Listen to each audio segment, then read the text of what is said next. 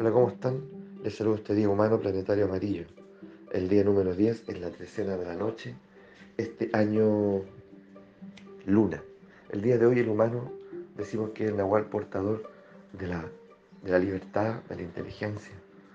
El nahual más mental de los, de los 20. Es la oportunidad, por lo tanto, de, de poder observar la naturaleza de nuestra mente y saber que que nosotros no tenemos que, a ver, tenemos que detenernos un momento y preguntarnos de con qué estoy alimentando mi mente. No vaya a ser cosas que le esté alimentando con creencias.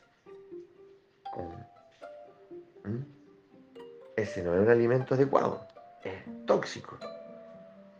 Tengo que alimentarlo con conocimiento y un conocimiento diverso. Diverso. O tú comes arroz todos los días, lentejas todos los días. Es que me gustan las lentejas, pero todos los días. No, ¿cierto? Se dice que el plato tiene que ser, ojalá, variado, de texturas, de colores, en fin. ¿ah? Pero digamos, bueno, por una parte hago eso por mi cuerpo y por otra hago eso por mi mente. Estoy abierto al conocimiento, digamos, y a su diversidad. O, me volví una criatura apegada a una ideología, a una filosofía. O sea, si la estoy alimentando de creencias, es inevitable que me vuelva fanático, ideológico, obtuso. ¿Cierto? No, es que yo soy científico ¿eh? y, mi mentalidad científica y todo tiene que, oh, qué aburrido. Bueno, pero lo mismo podría ser con alguien apegado a una religión, a una filosofía, ¿ya? No es que yo fui a la India y en la India las cosas son así, entonces el alimento y la ayurveda y en realidad eh, es fascinante, sí, es fascinante, pero es lo único que hay.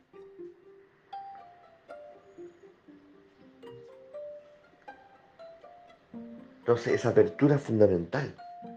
Alimentémonos con conocimiento, seamos más eclécticos, ¿cierto?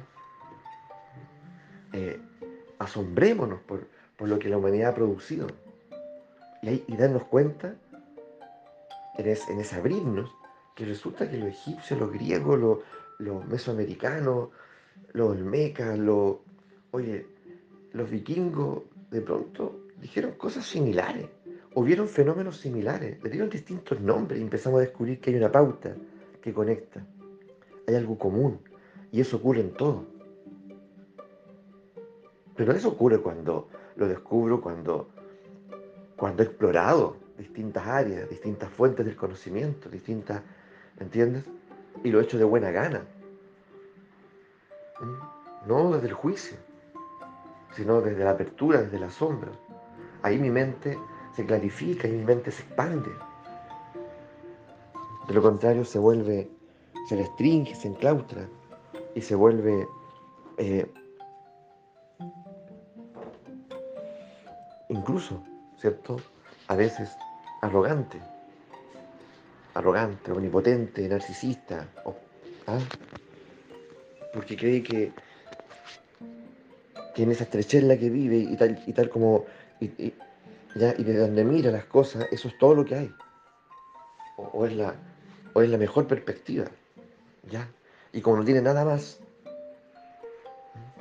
o sea, anda a quitarle eso. O sea, está aferrado, pero ya como un niño aferrado a su chupete.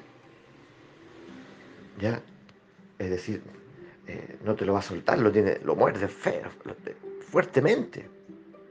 ¿Ya? Hay gente que está así, aferrado, aferrado a una creencia, como si fuese ¿cierto? un chupete que no está dispuesto a soltar. Y si, si, tú insistes, hace berrinche. Ahora se puede poner peligroso también. Te puede tirar arañazo, ya, y algo peor tal vez. Entonces, hay gente que ya no va a soltar el chupete. Es demasiado tarde. ¿Mm? Ya dice don Juana Castaneda. Por eso hay que educar a los niños y nosotros tal vez estamos a tiempo, ¿cierto? En esa apertura de la mente. Alimentarla con conocimientos diversos, hasta poder ver la pauta que conecta, una mente evolucionada, refinada. ¿Cómo, cómo nos damos cuenta? Porque justamente comienza a ver la pauta que conecta con el patrón. Y después en todo, en todo, en la naturaleza, en, no sé, ¿entiendes? En las conversaciones, en la familia, en, en los propios actos. Y la vida, uy, se vuelve un misterio un misterio insondable, maravilloso, me convierto en un lector del infinito, dice el nahualismo. Qué placer vivir así. ¿Ah? Todo me habla, todo me comunica, todo está conectado y ya no es una frase cliché, ¿cierto? Que con olor a, no sé, a misticismo, no, es algo concreto, es un conocimiento pragmático.